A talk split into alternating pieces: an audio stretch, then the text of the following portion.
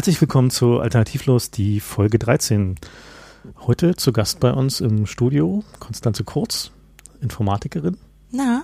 Und äh, wir wollen über Plagiate reden, über ähm, aus naheliegenden Gründen. Aus naheliegenden Gründen. Wir kommen gerade von der Goodbye-Demo äh, gegen unseren noch amtierenden Verteidigungsminister. Wenn wir Glück haben, wenn Fefe nicht hinmacht mit dem Schneiden, ist er schon zurückgetreten, bis wir diese Sendung draußen haben. Ich werde mich beeilen. Das, das, jetzt aber schon das schade, passiert oder? mir nicht. Nee, nee, nee. Nee. Ja, also die, die Demo war ganz hübsch. Äh, die Bilder sind auch mittlerweile, glaube ich, dann im Netz zu finden. Äh, viele lustige Plakate, äh, eine Menge Leute. Und warum wir über Plagiate reden wollen, ist, weil, nun ja, dieser Minister ist ja äh, mit einem Monsterplagiat aufgefallen. Also er hat halt offensichtlich ganz große Teile seiner Doktorarbeit zusammenkopiert. Und äh, da wollen wir mal ein bisschen drüber reden, warum das eigentlich so schlimm ist, was äh, eigentlich die Folgen von Plagiat in der Wissenschaft sind und äh, warum wir uns darüber so aufregen. Und ähm, fangen wir einfach vielleicht mal an bei den, ja, bei dem Ursprung von Plagiat. Ist ja eigentlich in der Wissenschaft doch irgendwie schon eher ein, ein altes Phänomen. Ne? Ja klar, man findet natürlich äh, zu allen Jahrhunderten eigentlich irgendwelche Leute in der Wissenschaft, die plagiert haben. Und meistens war es früher so, ähm, dass es schon eine große Schande und Schmach war. Wenn es dann entdeckt wurde. Genau. Ja, das ist ja immer noch so. Naja, wie ist man nur jetzt nicht so mehr so, aktuell dass man sieht, deswegen zurücktritt. es ist offenbar nicht für jeden eine Schande. Also, Naja, Quod licet Jovi. Was bitte? Quod licet Jovi, non licet Bovi, kennst du nicht? Nee, ich hatte kein Ein Latein. ganz alter Lateinspruch, was Jupiter erlaubt, das ist noch lange nicht dem Ochsen erlaubt. Ah, verstehe. Hm, das okay. kam noch neulich in der, jetzt in der Bundestagsdebatte. Und Echt, haben Sie den Spruch gebracht? Ja. Nein! Ich glaube, das war der Bartsch von der Linkspartei. Ich bin nicht ganz sicher, der hat den im Bundestag Das gebracht. ist eigentlich so ein Spruch, weißt du, den die, die Senatoren oder sagen wir mal auf Deutschland gemünzt, so die, die Freiherren von und zu äh, bringen würden, um sich vom Pöbel zu distanzieren. Hm. Also er hat ja auch gleichzeiig gesagt, äh, Ja. dass äh, früher der Adel gewusst hätte, was er zu tun hat in einem solchen Fall. Also oh ja, da gab es doch, da gab's doch diverse, diverse Karikaturen. ne? ja. Da gab es Ja. doch diverse Karikaturen zu. Und, und Professor Lauterbach, äh, der hat sich so richtig, Wer hat sich wirklich sehr echauffiert. Also von der, von der SPD. Mhm.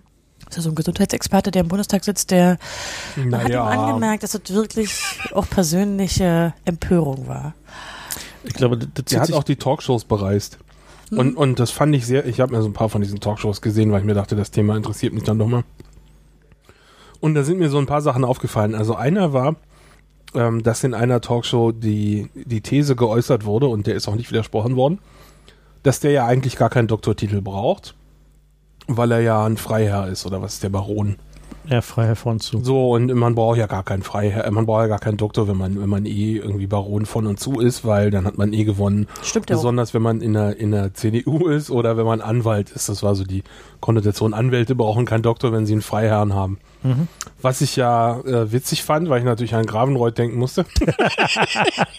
aber, ähm, aber so diese Idee, dass der Doktor eigentlich überhaupt nicht irgendwie inhaltlich irgendwas aussagt, sondern nur dazu da ist, quasi die, den, den Klassenunterschied hervorzuarbeiten und zu sagen, ich bin hier, äh, ich bin hier der, der Freiherr, vielleicht nicht im Sinne von, ich bin geadelt, aber im Sinne von, ich habe bin mir was Besseres. erarbeitet, ich bin was Besseres, genau. Das Darum ist ein geht's. Schmuck. Ja, nee, aber das finde ich interessant, weil ähm, das bringt uns nämlich auch ähm, zu der Frage, warum, warum jetzt in der CDU das so ein Gemurmel gibt gerade, ja. Also man, man kann ja sehen, das ist nicht nur die SPD, die sich da aufregt, weil sie halt in der Opposition ist, sondern es gibt auch echt Stunk gerade unter den Konservativen, die, die auch sehr unzufrieden damit sind, wie das gehandelt wird. Also äh, in einem geradezu erstaunlichen Maße. Und der, ich glaube, der Grund ist, dass da das Gefühl entstanden ist, dass der Gutenberg mit diesem, diesem Plagiat und dann nicht zurücktreten den Grundkonsens aufgekündigt hat, dass es äh, Bildung und Ehrlichkeit so die, die Grundpfeiler dessen sind, mit denen man dieses Land irgendwie noch aus der Scheiße ziehen kann. Und äh, Was ja auch ein Lacher ist, aber es ist halt die naja, ich meine, aber also selbst, also auch interessanterweise, wenn du dir zum Beispiel diese, die Sarrazin-Debatte anguckst, äh, am Ende lief die ja darauf hinaus, wie sie dann versucht haben, das irgendwie hinzudrehen, diese Thesen von dem, ja, wir brauchen mehr Bildung für irgendwie diese Leute. So, ne? Also das war so diese, dieses Bildung war noch so der letzte Konsens, auf den man sich irgendwie geeinigt hat, dass man irgendwie, dass Bildung ist das, wo, wo keiner drüber diskutiert, dass es wichtig und gut ist. So. Und wenn man jetzt aber so offen und so dermaßen äh, dreist halt diesen Konsens aufkündigt, das hat einige Leute sehr, sehr wütend gemacht, auch Leute, von denen ich es nicht erwartet habe. Also auch die sehr, sehr konservative Leute, die also nicht die Atlantikbrücke zum Beispiel ist gerade dabei, sich darüber zu spalten, Ja. was ja ausgesprochen, ausgesprochen cool ist. Ja, muss man vielleicht nochmal erklären, was die Atlantikbrücke ist, kurz. Und dann, äh, du hast die Bühne. Die, die Atlantikbrücke ist so ein, so ein äh, hinter der Bühne äh, Lobbyverein für deutsch-amerikanische Freundschaft, äh, der Schon auch ein offizieller Verein, so. ja, aber der zeichnet sich halt dadurch aus, dass du, Kulturaustausch. dass du nur Mitglied wirst, wenn zwei andere Mitglieder für dich bürgen und du eingeladen wirst. Also du kannst du nicht einfach eintreten. Das ist irgendwie so ähnlich wie im Club, oder? Ja, ja. Genau. Und, ähm, und die äh, ja, sind halt der, der deutsch-amerikanischen Freundschaft verbunden und das ist halt ein sehr illustrer Club. Also da sind halt von äh, einst als links eingeschätzten Spiegelredakteuren äh, bis zu irgendwie allen möglichen äh, das muss aber lange her sein. Und der Chef heißt Friedrich Merz derzeit. genau, konservativen, richtig konservativen ist, findet man da so einmal alles. Und die Das äh, ist der Club der Bush-Arschkriecher, ne? Die gesagt haben, der Krieg ist gut, wir müssen da mitmachen. mhm.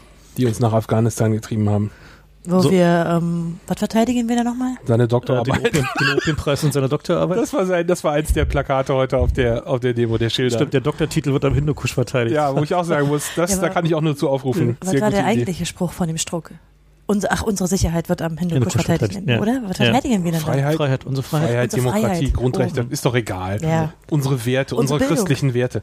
Ja. Na, also ich sehe das ja ein bisschen anders. Ich glaube nicht, dass die Bildung sozusagen der Konsens ist, sondern ich glaube, das ist der amerikanische Traum, der da verkauft wird.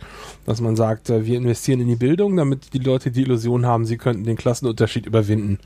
Denn eigentlich, was die CDU betreibt, ist ja Klassenkampf. Ja? Sie sehen sich als die die, äh, wir haben es ja in der letzten Sendung schon thematisiert, Arbeitgeber, ja, wo man sagen würde, die Fabrikbesitzer, die Kapitalisten. Und sie versuchen sich gegen die anderen, eben die, die Arbeitnehmer, die Bittsteller, den Pöbel zu verteidigen. Und die, das geht natürlich nur oder am besten, äh, wenn man die, den, den, das minimiert, dass sie sich wehren und das geht, indem man ihnen die Illusion gibt, dass sie eine Chance haben aufzusteigen und das ging halt früher über die Heirat von Leuten aus einer anderen Klasse und heute ist es eben diese Idee, dass du, wenn du nur genug Bildung hast, kannst du aus dir machen, was du willst. Ja, das Und ist es gibt eben zwei Aspekte Teil daran. des amerikanischen Traumes. Na, die, eben- die Rockefeller-Story ist frei von Bildung, sondern sie ist eher Hard Work. Und Ja, aber das kannst du ja in Deutschland Nee, also, nicht verkaufen. nee, nee, nee, aber insofern ist es schon, ist schon so, dass es eigentlich eher der deutsche Traum ist. Richtig, der Ne? na, europäische. Der europäische, ja. Also es ist halt eigentlich ja, die Variante des amerikanischen Traums ist ja hier, wenn du irgendwie hart arbeitest, damit du irgendwie ordentliche Bildung kriegst. Und wenn du eine gute Ausbildung hast, dann steht ja die Welt offen. Das ist Genau. halt die, so die, die, ja, der Traum, der hier verkauft wird.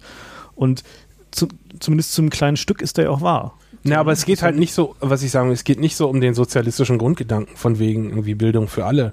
Nee. Ja, das, da ist nichts Humanitäres dran, sondern es geht Korrekt. darum, Karriere. hier ist deine, genau, Karriere, Hm. Geld machen, du kannst dich von dem Pöbel äh, abgrenzen, du kannst besser sein als deine Eltern. Das ist ja auch, was alle Eltern für ihre Kinder wollen. Ja. Ne? Das ist im Grunde der amerikanische Traum oder nennen wir es der deutsche Traum und, und das funktioniert eben nur, wenn man sowas wie, wie Bildung anbietet.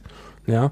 Und ähm, das ist ja an sich unumstritten, vor allem, weil sich eben die höheren Schichten auch über ihre Bildung definieren. Also diese, wir haben ja schon alle möglichen Titel nicht mehr. Das ist immer ganz witzig, wenn man nach Österreich geguckt hat. Die So der Geheimrat und sowas. Ne? ja, und, und Rittmeister, also die haben super geile Titel gehabt, die sind leider vor ein paar Jahren einer äh, Straffung zum Opfer gefallen. Aber ähm, diese Idee, sich über seine Errungenschaften und Titel äh, zu definieren als was Besseres als der Rest, das ist durchaus eine alte Idee und die sieht man auch heute noch sehr verbreitet in gerade eben Parteien wie, wie FDP und CDU äh, wo fast nur irgendwelche Doktoren und, und Lehrer, die sich sowieso für was Besseres halten, sind ja alles Lehrer, 50 sind Lehrer und Juristen. worden, ne? ne? Für, also 55 für die Unionsfraktion sind äh, Doktoren. Also natürlich abzüglich äh, Gutenberg. Das heißt, es ist eine Quote von einem Sechstel oder so. Ja, damit sind sie die Fraktion mit den meisten äh, Promovierten. Mhm. Na gut, das ist ja nun, also wir haben halt, wir haben halt Lehrer und Juristen und die definieren sich eben ganz gerne auch darüber, was sie in ihrer Bildung erreicht haben. Und wenn jetzt jemand wie der Gutenberg kommt und, und einfach mit, mit einem Fake-Doktortitel durchkommt, dann entwertet das eben die Leistung aller anderen. Mhm. Und deswegen sind die gerade echt unzufrieden mit dem Gutenberg. Also das ist nicht nur eine Sache, die wir jetzt von außen an die herantragen. Nee, also das ganze, also das, das Feedback, was ich so oft bekomme von, von Leuten, mit denen ich nicht, wo ich nicht mitgerechnet habe, auch was wir das Feedback auf der Straße bekommen haben heute. Ne? Mhm. Also weil der, wenn man sich Das können wir vielleicht kurz erzählen. Ja. Also Ja. erzähl doch mal jeder sein Beispiel. wir sind ja da mit den, mit den Plakaten durch die Gegend gezogen und zum, äh, zur Demonstration. Und äh, das Feedback, was wir auf der Straße bekommen, haben wir durchweg positiv. Und das waren halt in der Regel eher ältere, eher Mhm. ähm, ja so ein bisschen besser gekleidete Leute so. Gut situierte. Gut situierte Leute. Und äh, also ich habe keinen einzigen negati negativen Kommentar heute gehört auf der, auf der ganzen Strecke. Ja, das lag vielleicht aber auch daran, dass wir diese Doktor der Herzenschild dabei hatten. Du meinst, haben die Leute fehlverstanden und gedacht, wir machen Werbung Das für war zu ironisch, meinst du? Sendung? Naja, ich weiß nicht, ob die Ironie bei jedem ankam. Also ich bin ja angehalten worden auf der Straße auf dem Rückweg, ob wir jetzt auf dem Rückweg sein oder ob die Demo noch stattfindet. Das heißt, ich glaube, Die wollten mitkommen. wenn wir das logistisch ein bisschen äh, mehr Vorlauf gehabt hätten, Ja gut, also jetzt die 48 Stunden Mobilisierungsfrist war halt ein bisschen knapp, aber ich denke mal, wenn nächstes Wochenende weitergeht, dann werden da deutlich mehr Leute sein. ja. Also Und die Sache mit den Schuhen hat hervorragend geklappt, wenn Ja. ich das mal sagen darf. Das Das, war prima. muss man auch so sagen. Mich hat ein bisschen gewundert, dass im Vorfeld äh, ein bisschen Streit darum, ja, vor allen Dingen in den Blogs und auch bei, in deinem Blog bei den Kommentaren Mhm. war, dass man diese Schuhsymbolik nicht mehr nutzen dürfte. Ich denke, dass da Leute nicht verstanden haben, wo es ursprünglich mal herkommt. Und jetzt sehr auf diese Tunesien- und Ägypten-Sache beziehen. Vielleicht auch, weil das Bild vom, beim Demo-Aufruf Mhm. äh, vom Tahrirplatz war. Ja. Vielleicht deshalb. Naja, das hat ja auch einen Hintergrund. Ja, eben, aber den wissen, kennen die Leute nicht mehr. Also ich bin ja auch gefragt worden von so einem Typ, ich weiß nicht, das war ein Journalist mit mehr als so einen Blog dabei gehabt und hat sich da Notizen gemacht. Also ich weiß jetzt nicht, für wen der da war. Aber der wollte, ja, naja, wahrscheinlich, aber ähm, wahrscheinlich irgendwie der Coverbeamte von der DPA oder so, was weiß ich. Jedenfalls wollte der halt auch wissen, was das denn mit den Schuhen auf sich hat, ja, und dann also der Hintergrund ist der, dass im, im arabischen Raum, wo jetzt die ganzen Vor Vorbilddemonstrationen laufen äh, und Revolutionen, da ist es eben eine sehr große Beleidigung, wenn man jemandem seine Schuhsohle zeigt, äh, weil traditionell da eben trafen die sich in ihren Zelten und da klebte noch Kamelscheiße dran und das ist eben eine echt große Beleidigung im Also das ist Kulturraum. eher so eine Art Form von, wir zeigen Verachtung und Disrespekt. Ja. Das ist, was wir hier mit dem erhobenen Mittelfinger machen. Ne? Oh, weiß nicht, ob das vergleichbar ist. Naja, Äh, wir müssen aber nicht die Schmähungen und die Symbolik der Schmähungen heute hier durchexerzieren, nee, oder? muss man nicht. Äh, Nein, aber es ist jedenfalls ein Symbol der, der Unzufriedenheit. Drücken Ja. wir es mal so aus. Ist keine, keine, Und was ich, was ich persönlich noch sehr schön finde, ist, dass es äh, ja ein sozusagen inverses Doppelzitat aus Wake the Dog ist.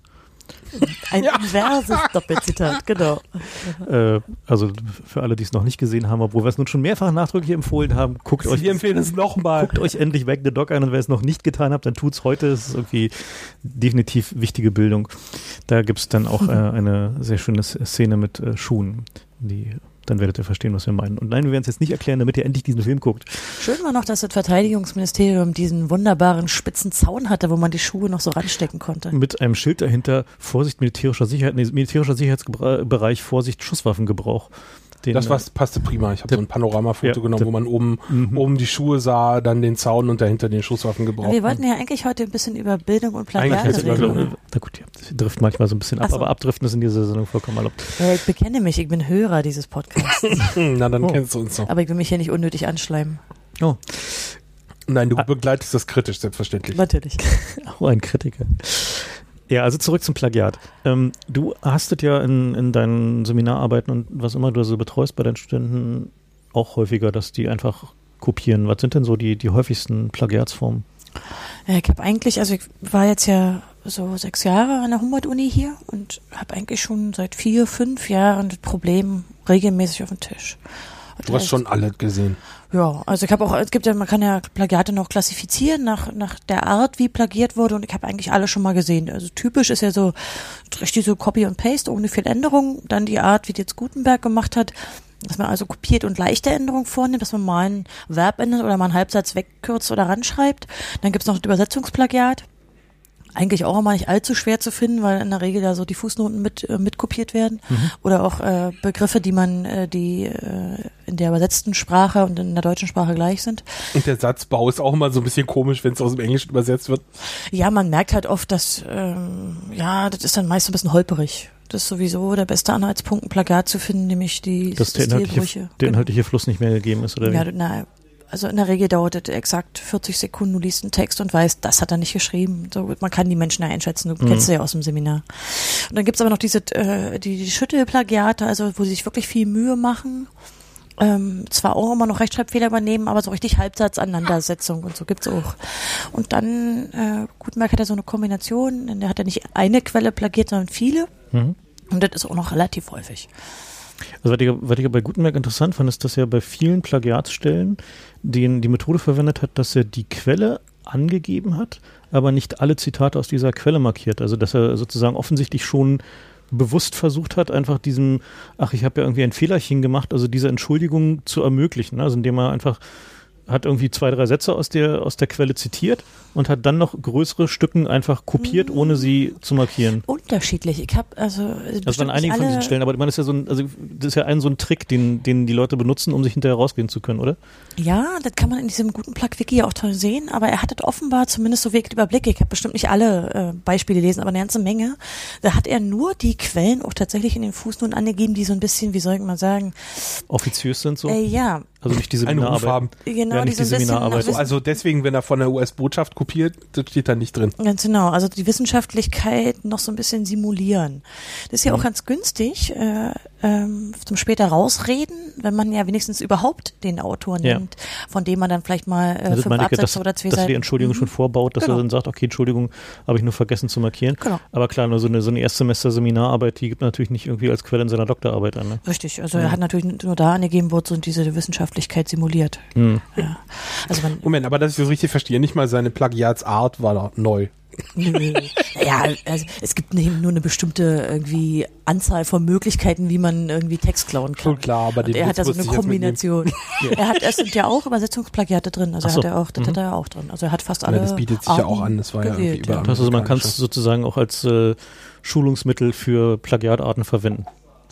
Ja, man kann da eine Menge dran lernen. Äh, zum einen, weil er ja Stücken ganz unverändert übernimmt, inklusive mhm. der Rechtschreibfehler oder manchmal auch inklusive der Quellen. Dann hat er wieder so ein bisschen, dass er mal ein Verb ändert oder mal einen Halbsatz weglässt oder mal eine Jahreszahl konkretisiert oder so. Äh, dann hat er die Übersetzungsplagiate, man kann da eigentlich prima Mhm. Habe ich auch gemacht. Ich hatte dieses Semester in der Uni äh, ein Seminar für die für die jüngeren Studenten zum wissenschaftlichen Arbeiten, wo wir also versuchen, ihnen beizubringen, habe ich mit einem Kollegen zusammen gemacht, ähm, wo wir versuchen, ihnen beizubringen, wie arbeitet man eigentlich wissenschaftlich, denn das wissen viele nicht, die an die Uni kommen, die haben keine Ahnung, was das eigentlich soll. Gerade bei den Informatikern, weil die glauben, die lernen programmieren. Natürlich lernen sie da nicht. Mhm. Und werden da zu Akademikern gemacht. Und das ist ja, was wir da tun, in der ja. Fachhochschule. Und äh, das, lustigerweise kam diese Plagiatsdebatte direkt vor dem allerletzten Termin, also vor Semesterende. Und wir haben natürlich dann letzte Mal darüber gesprochen.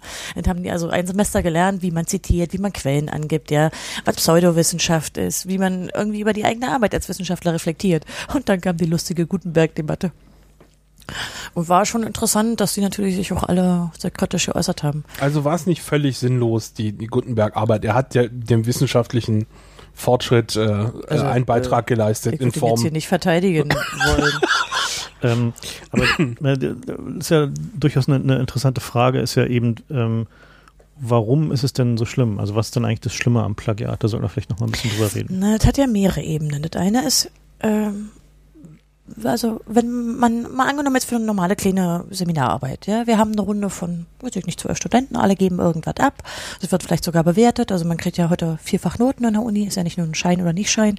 Man ist natürlich, äh, wenn zwei davon Plagiat abgeben, verändert die Sicht auf die Qualität. Das ist erstmal eine Frage.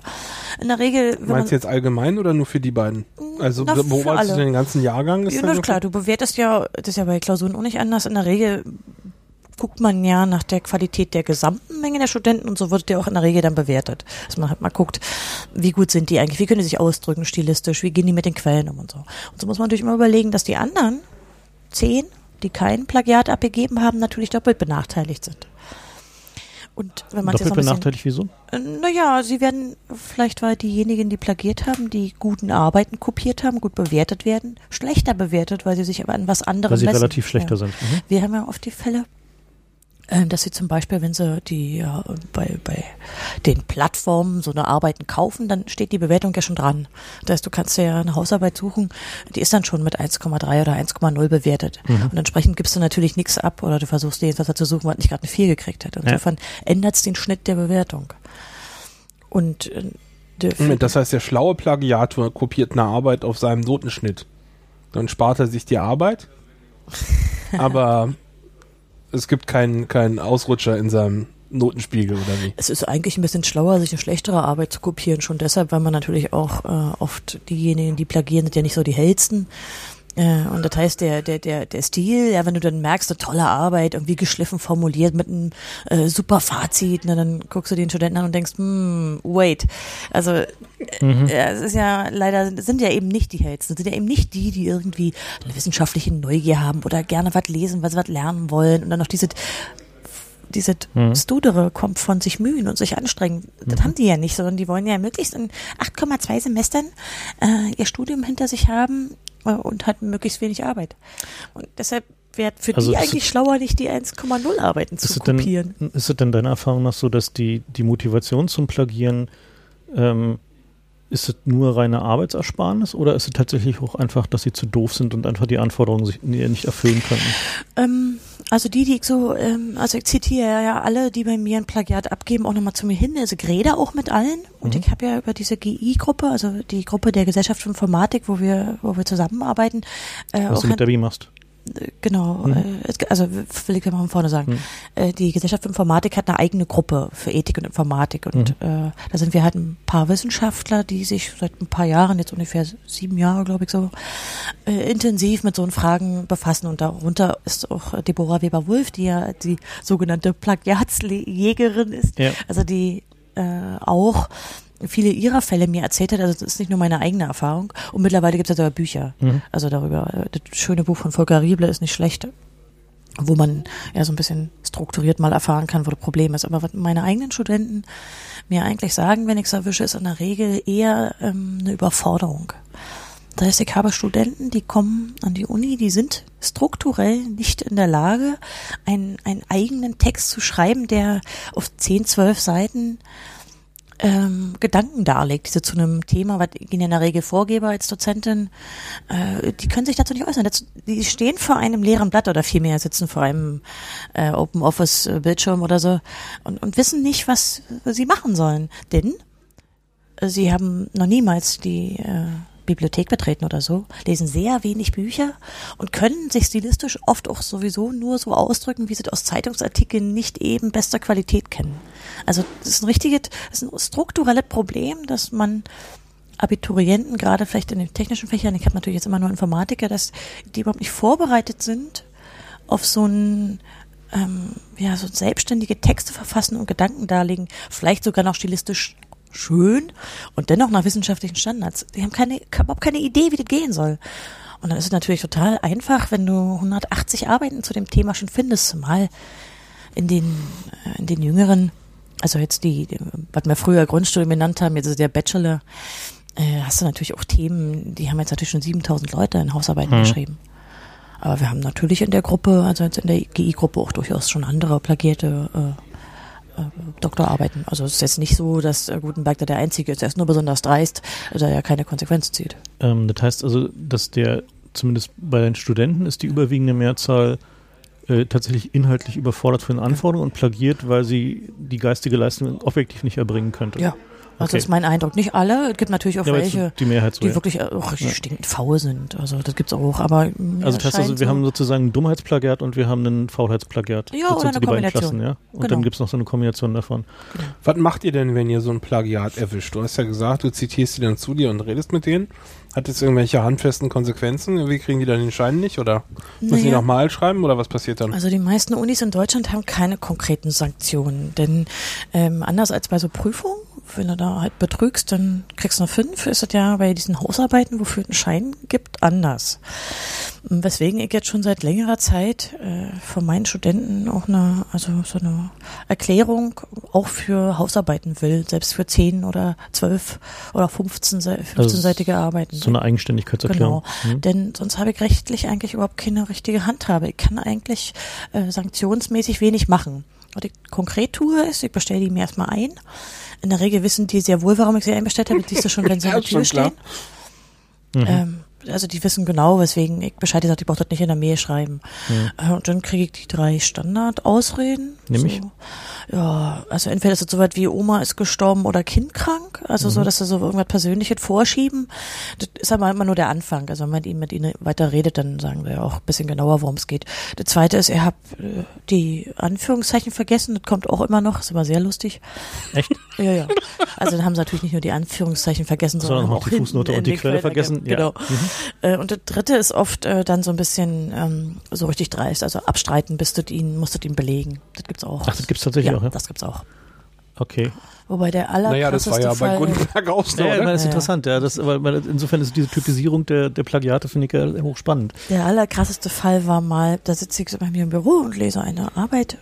Ähm, das ging da um Ver Verschlüsselung. Ich habe so ein Seminar angeboten zur Geschichte der Verschlüsselung und ich lese und denke, ich lese zwei Sätze und denke, wait, das hast du selbst formuliert. das heißt, ich habe tatsächlich ein Student, der hat mir meine eigene Arbeit selbst, also bei mir in meinem Seminar eingereicht als seine Hausarbeit. Mir ist erstmal die Kinnlade total auf den, äh, auf den Schreibtisch geklappt. Immerhin rechtschreibliche Also ich Normen. meine, das ist ja auch eine Form von Dummheit und Dreistigkeit. Ja. Für, das Die gehen zeigt davon ja aus, das auch, liest niemand, oder Ganz genau. Das Mhm. zeigt, dass die Studenten wissen, dass nur ein Teil der Arbeiten überhaupt gelesen wird. Weil, Mhm. also ich meine, so dumm, mir meine eigene Arbeit einzureichen. So, Und- so dumm kann man eigentlich nicht sein. gibt es auch irgendwelche, die da Lore Ipsum einreichen, oder? Ist mir noch nicht passiert.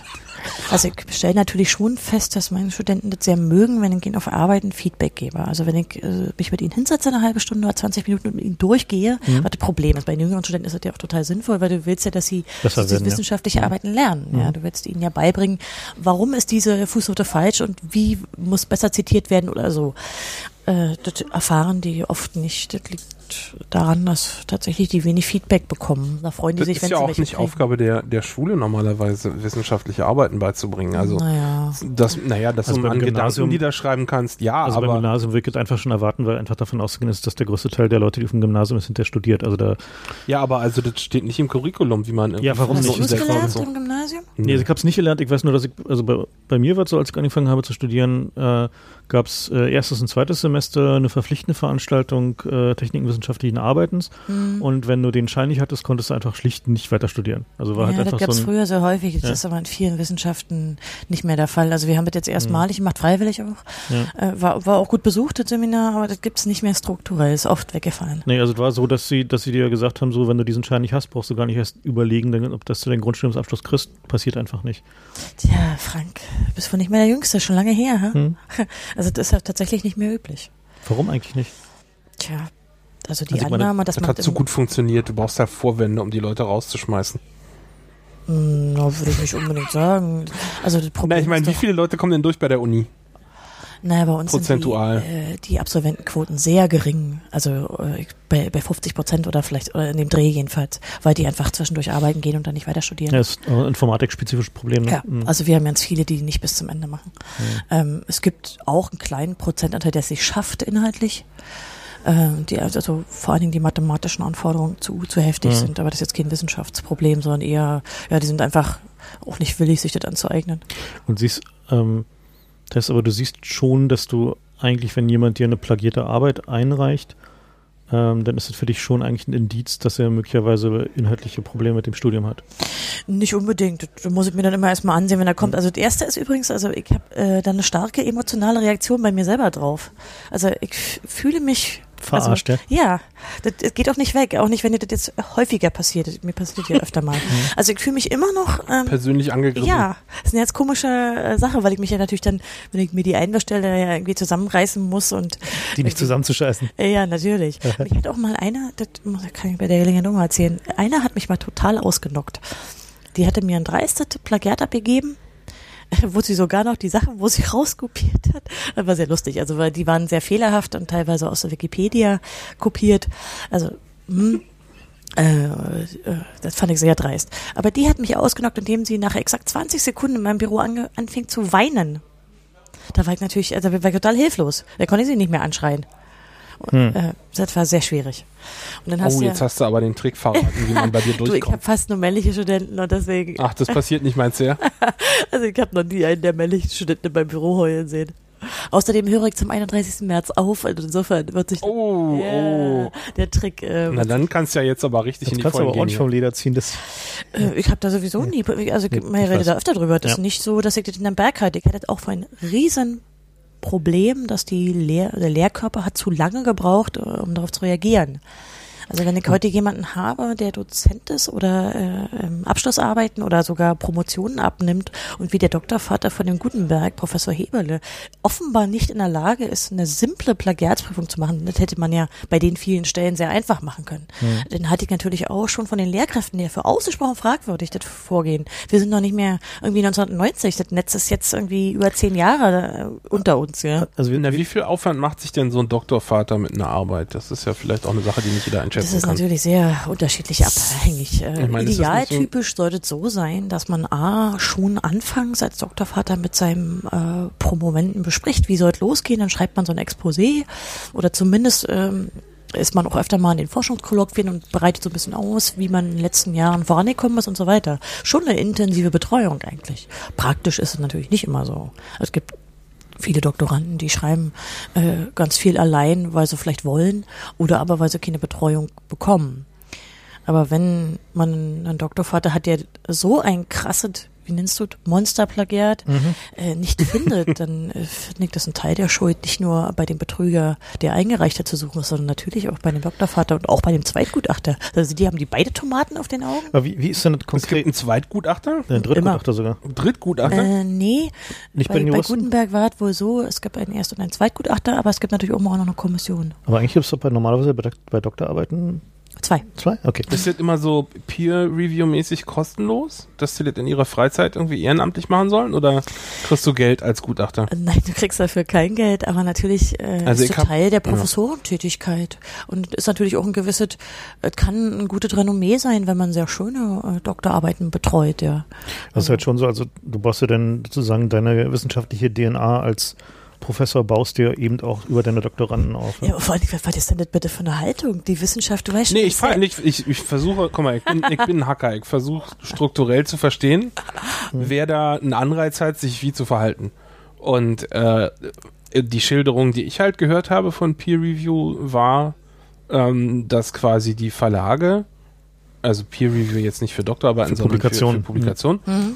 Dass die Verlage im Grunde ihre, ihre äh, Einsendungen ähm, per E-Mail oder damals noch äh, ausgedruckt an die Professoren mailen, ja, und die haben dann auf ihrem Schreibtisch irgendwie so einen Berg von, von Dingern, die sie nie lesen können, weil sie schon zeitlich gar nicht dazu kommen und weil sie auch kein Geld dafür kriegen und weil auch äh, im Grunde keine Renommee abfällt für die Peer-Reviewer von Ja, bei das- Publikationen. anders. Na, das ist aber schon, also das ist schon ein strukturelles Problem, was Fifi jetzt anspricht. Das stimmt schon. Also ich, ähm, ich kenne es selber. Also ich habe schon peer-reviewed für die, also für die Informatik Spektrum, ist also eine wissenschaftliche Zeitung, weil ich ja in meiner eigenen Dissertation ein Thema mache, was nicht so viele in Deutschland machen. Und so, so habe ich also einen Beitrag äh, bekommen und sollte den peer-reviewen. Das ist tatsächlich eine kostenlose Leistung, die ich in meiner im Prinzip in meiner Freizeit mache.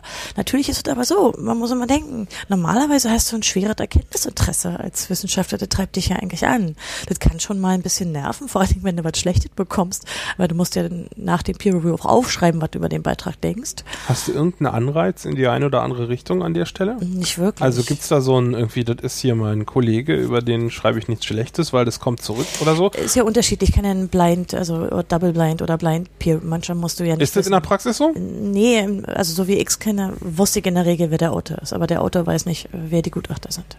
Na, das hilft ja auch nicht. Da musst du, na, muss ja andersrum sein. na, du schreibst vielleicht ein bisschen offener deine Meinung, ähm, wenn du weißt, dass derjenige, der das Gutachten bekommt, nicht weiß, dass du es bist. Weil Wissenschaft ist sehr klein und die, die Netzwerke kommen, ey. Ja, bestimmt- eben, eben, aber stell dir mal vor, du bist der Gutachter und du kennst den Typ und du weißt, oh, das ist eine Flasche, dann bist du doch voreingenommen. Für mich war das äh, schon interessant zu sehen, wer dir geschrieben hat, weil du natürlich den Text anders liest, wenn du weißt, Also was ja, ich mein- eben, aber das aber ist doch, aber gerade du unter doch dem- gerade vermeiden mit so einem Naja. Peer Review, dass irgendwie der Typ bewertet wird. Aber ich meine gerade, aber gerade zum Beispiel unter dem Gesichtspunkt der ähm, des äh, Plagiatentdeckens ist es extrem wichtig zu wissen, wer es eigentlich ist, damit du zum Beispiel ein Eigenplagiat entdecken kannst. Also dass er halt einfach so ein Arbeiten halt irgendwie in leichter Modifikation fünfmal einreicht. Na, aber das ist doch üblich, dachte ich. Ja, aber Das ist schon deshalb üblich, weil viele gerade von jungen Wissenschaftlern verlangen, dass sie in einer bestimmten Zeit bestimmte Veröffentlichungen haben. Es ist, äh, das ist ja, also der Druck kommt ja auch noch dazu. Gerade wenn du irgendwie Ja. gerade so frisch angefangen hast, dann sollst du irgendwie zehn Publikationen im Jahr oder so was nachweisen. Dann schickst du natürlich irgendwie den Krempel hin. Ich äh, hab das nie getan. Ich bin da auch stolz, was ich nicht musste. Aber ich kenne ähm, äh, von den wissenschaftlichen Mitarbeitern eine Menge, die da ganz viel Druck haben von ihren Professoren, damit die Veröffentlichungslisten lang sind. Und ist es nur für eine, wenn du eine, eine wissenschaftliche Karriere an, äh, anstrebst, oder hat das was auch mit deinem normalen Titel zu tun? Und wenn du danach irgendwie, sagen wir mal, nee, Jurist also das ist schon eher für die Leute, die in der Akademie bleiben wollen. Also für die für die Doktorarbeit musst du nicht unbedingt eine Veröffentlichungsliste abgeben. Also du musst halt einfach eine gute Arbeit schreiben.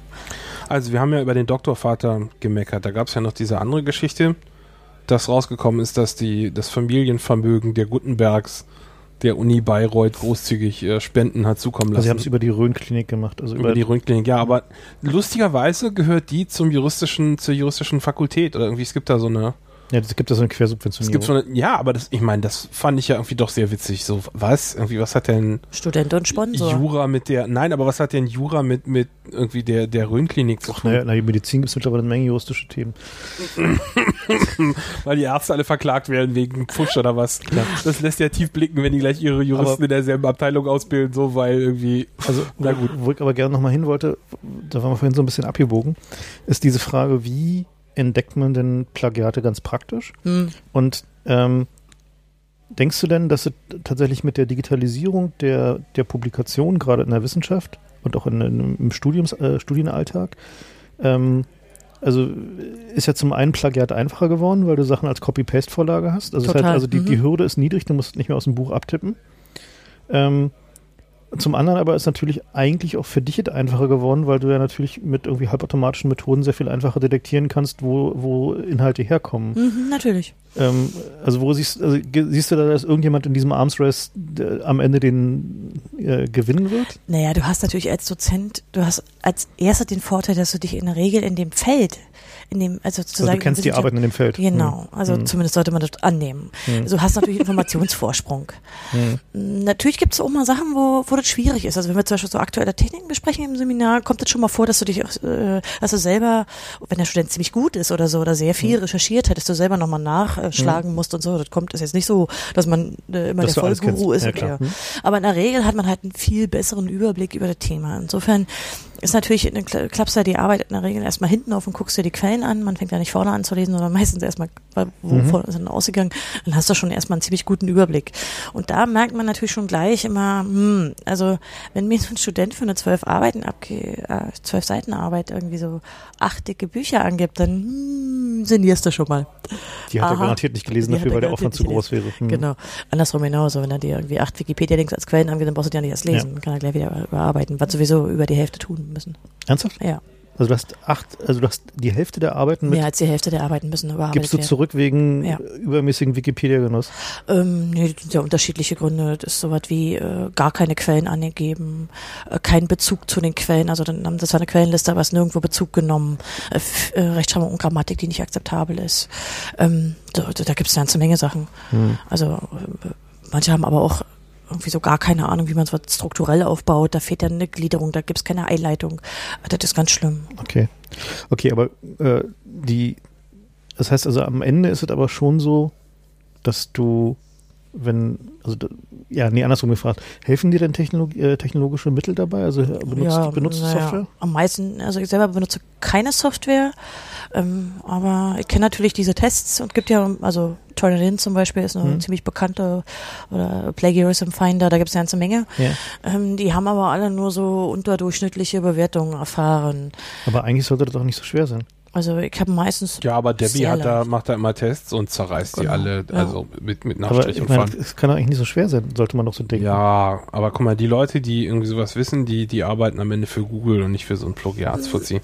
Ne, ich finde doch, dass, na, du musst eine Kombination Also ich meine eigentlich, haben. also ich meine eigentlich Guck mal, wenn du weißt, was du tust, dann machst du doch keine Plagiatsfinder-Software, sondern dann willst du Geld verdienen.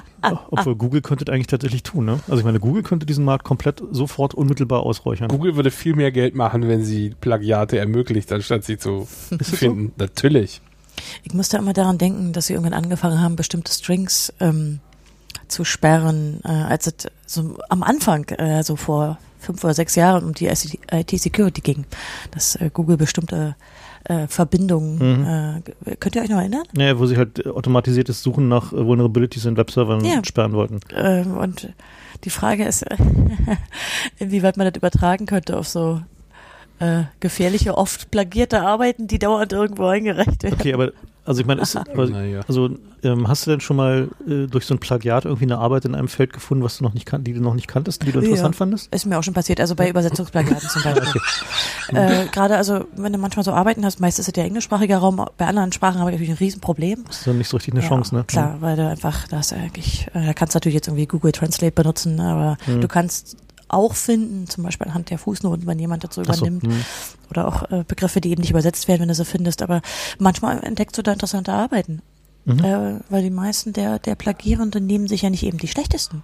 Mhm. Und daher gerade zum angloamerikanischen Raum äh, findet man manchmal noch Sachen. Sehr interessant. Und äh, wie ist es? Gibt ja nun solche Seiten wie Hausarbeiten.de und so, die halt äh, kommerziell Zugriff auf solche Arbeiten bieten? Hm. Ähm, auch da hat man eigentlich wenig Mühe, da man eigentlich ja nur dasselbe tut, was die Studenten auch machen. Denn die, Nach den Keywords suchen. Genau. Hm. Insofern ist es nicht schwer. Und du hast ja auch immer noch diese menschliche Komponente, die die Maschine nicht abnimmt, nämlich ein äh, über einige Jahre entwickelt Gefühl dafür, wie sich ein Plagiat anfühlt. Das, das ist einfach ja, die Stilist, sprachstilistische. Ja, das auch Brüche, ja, du merkst, Inhaltliche Brüche.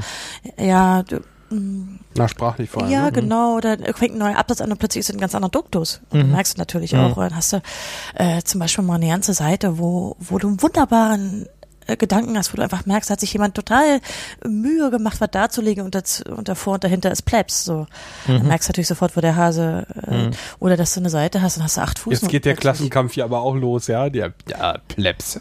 Nein, nein, so habe ich Der nicht. Pöbel. Naja, also. Die Knoblauchfresse. soll jetzt auch gar nicht so despektierlich. Das war jetzt nicht abwertend gemeint. Wir meinen den, nein, den gutartigen Pöbel. Ey, guck, wenn du an eine Uni kommst, musst, du willst halt was lernen. Das ist ja auch okay. Also, mhm. du kommst halt nicht hin irgendwie als der große äh, Belletrist und, und, und Top-Akademiker, sondern du willst was lernen. Und so sollten die Arbeiten doch irgendwie sein. Wenn da so eine geschliffene, mit Fachbegriffen gespickte Hausarbeit hast, dann denkst du so, ah ja, yeah, right. Sag mal, ähm, würdest du insgesamt sagen, dass Plagiatserkennung funktioniert? Also, oder bist du da praktisch der, die Speerspitze?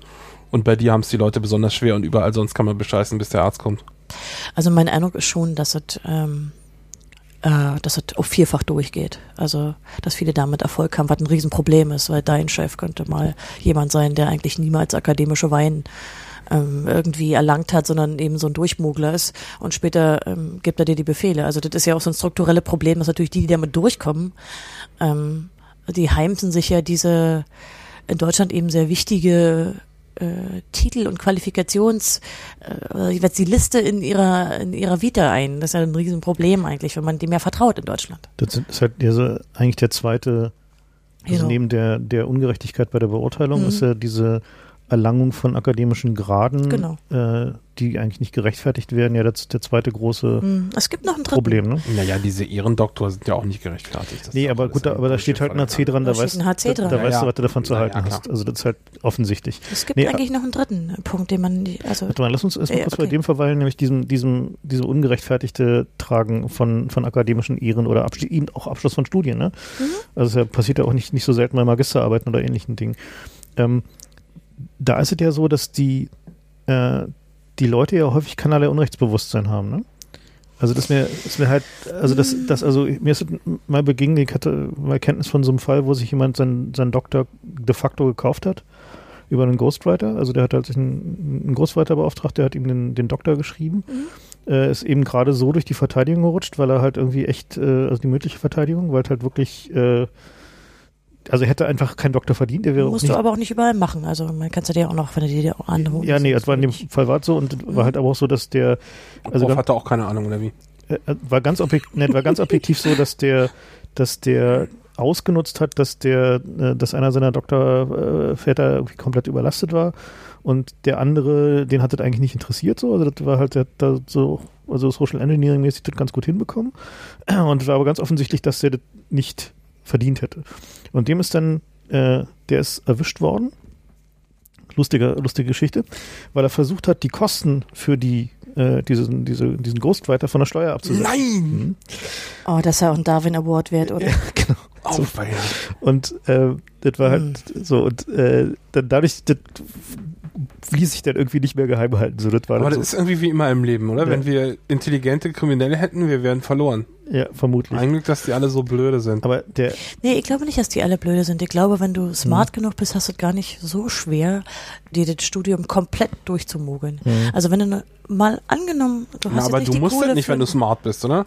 Ja, aber das, das macht verdammte Mühe. Ja, aber Das ist ja- deswegen warum machst du sollst du dir die Mühe machen, wenn du das auch kopieren kannst? Wenn du deine Profs halbwegs einschätzen kannst und weißt, äh, dass sie Was lesen die gerne? genau. Gib doch mal eine Anleitung. Also wenn ich, ähm, wenn Wie ich bescheißt man am besten? Ähm, das, das eine ist, ähm, ich würde natürlich gucken, dass ich äh, schon im Studium mir die Themen für die Seminare und dann die Hausarbeiten äh, mir nehme, wo ich also viel Auswahl habe. Das ist natürlich sehr wichtig. Wie also möglichst unobskure Themen. Äh, Natürlich, damit du eben nicht so die Mühe hast, dir aus 30, 50 Arbeiten eine auszusuchen. Dann musst du dir eine Lehrkraft suchen, von der du weißt, dass sie das ohnehin nicht liest. Das ist ja in der Regel unter den Studenten ganz gut bekannt, wie, wie du so betreut wirst. Ich bin der festen Überzeugung, wenn du dich nicht bescheuert anstellst, kannst du heute dich auch total durchmogeln. Du wirst am Ende natürlich zum Beispiel die Arbeiten gut lesen müssen, wenn du sie mündlich verteidigst. Du wirst sie lesen müssen. Aber das, äh, wenn du Na gut, das kann man ja machen, mit seiner Ja, eigenen natürlich. Abschlussarbeit lesen. das ist ja auch das eigentlich, das ist ja auch noch das Unfair daran, dass du, und da sind wir schon wieder bei dem dritten Punkt, äh, du lernst nie, dich mit einem Thema, also für denjenigen, der plagiert, mit dem Thema wirklich auseinanderzusetzen, dir eine Meinung zu bilden, dir verschiedene Werke anzusehen und, und, und so, so äh, zu reflektieren darüber. Und dann vielleicht sogar noch, wenn du jetzt Standing on the Shoulders of Giants noch was draufsetzen kannst. aber, meine, das ist das ist eigentlich der Punkt, der mich bei, bei dieser, bei dieser Gutenberg-Geschichte am meisten aufregt. Mhm, mich auch. So, also wenn ich halt irgendwie einen, dann so einen Typen habe, der sich seinen Doktor gekauft hat, ähm, das ist mittlerweile halt, also ich habe schon so viele Leute getroffen, die einen Doktortitel haben und einfach bescheuerte Idioten sind, ähm, dass ich, also für mich persönlich dieser Titel selber irgendwie nicht mehr besonders viel Achtung in sich trägt. so, äh, Ausnahmen bestätigen die Regel natürlich. Danke. Ähm, Wir hatten das noch nicht erwähnt, oder ich äh, ja, bin gerade in der wo- gerade- will demnächst meine eigene Dissertation abgeben. Allerdings Die so richtig motiviert bin ich jetzt auch nicht Die gerade. wird großartig werden.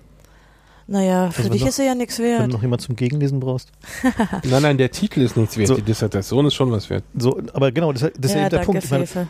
Also der, du hast ja den Anspruch eigentlich, gerade bei einem, Dok- bei einem Doktortitel, äh, dass du versuchst, die Wissenschaft voranzubringen. Also das ist ja eigentlich der, der Anspruch an, an einen Doktortitel ist ja nicht, äh, wie zum Beispiel irgendwie, was weiß ich, bei einer, bei einer Bachelorarbeit oder so, äh, einfach nur den Stand im Feld zu reflektieren und zu, darzulegen, dass du irgendwie verstanden hast, worum es geht, Hm. sondern die Wissenschaft voranzubringen. Das heißt also neue Erkenntnisse zu erarbeiten, irgendwie neue Ideen zu entwickeln, einfach die, ja, also den, den Stand Aber der nicht nur für die Wissenschaft, für uns alle. für uns alle damit natürlich, ne, klar, logischerweise. Also ähm, und das ist natürlich der, Yeah, right. ja, ist schon so. Na, warten Ja, der hehre Anspruch, na klar. Ja, kaum wissen Deswegen machen wir das alle nicht so Doktorarbeiten. anders. Ja, natürlich. Nee, aber man, das ist der Grund, warum, warum mit Wissenschaft. Nein, ich weiß genau, was du meinst, aber das stimmt einfach irgendwie. Das äh, hat Ja, der nee, aber das, Realität nicht das ist sonderlich so, viel zu nee, tun. aber das ist, weswegen wir uns als Gesellschaft Wissenschaft mit einem großen Aufwand leisten, ist, weil wir die Hoffnung haben, dass es uns voranbringt. Das ist Ja. eigentlich der Grund. Das ist der Grund, warum wir Universitäten finanzieren, ist, weil wir gut ausgebildete Leute haben wollen und neue Ideen. Das sind die beiden Gründe. Eigentlich ist es doch wie Hacken. So, ja, eigentlich ist die Hacken, genau. Wir wollen halt einfach neue Sachen haben. So, ich meine, wenn du, wenn du dich hinsetzt und irgendwie LDAP neu implementierst, dann machst du das aus einem guten Grund. So, ne? naja, das rede ich mir Naja. auch immer ein. Ja. Gut, aber anyway, jedenfalls versuchst du trotzdem, es, es einfach besser zu machen. ne? Also du versuchst es einfach zu, zu verbessern. so. Und wenn du halt dir äh, das einfach nur plagierst und zusammenkopierst, dann bringst du einfach die Wissenschaft nicht voran. Im Gegenteil.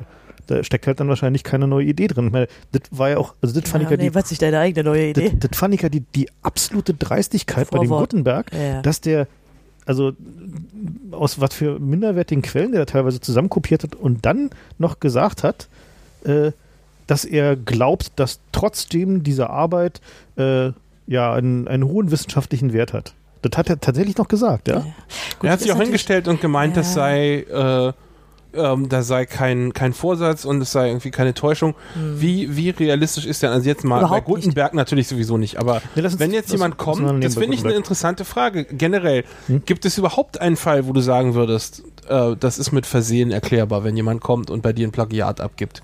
Sagen wir mal, wenn da irgendwie zwei Zeilen kopiert sind und also gibt es Fälle, wo du sagst, okay, das glaube ich dem, der hat einfach Ähm, vergessen, hier eine Fußnote zu in, setzen? den- in den Jahren mal einen einzigen Fall, wo ich das geglaubt habe. Da hat mir jemand ein glasklare Plagiat abgegeben aus äh, drei, vier Stellen so zusammen kopiert.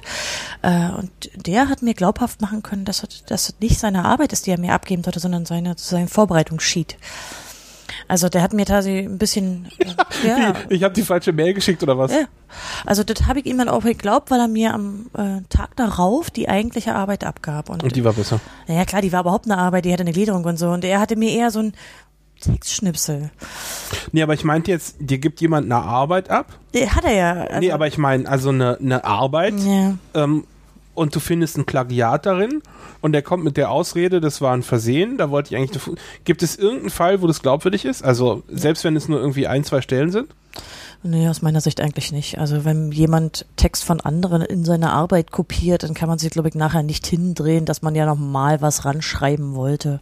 Und ich finde auch, wenn jemand jetzt so ein bisschen wie der Gutenberg das macht, so, ach, ich habe den Überblick verloren, ja, ich habe da, bin da schon selber nicht mehr durchgestiegen. Am Ende hat er die Textteile kopiert. Was wollte er denn damit tun? Also das fand ich auch also, spannend, dass seine Ausrede im Grunde war, er müsste selber nochmal gucken. Und er kann sich nicht daran, also er findet nicht, dass da betrogen wurde.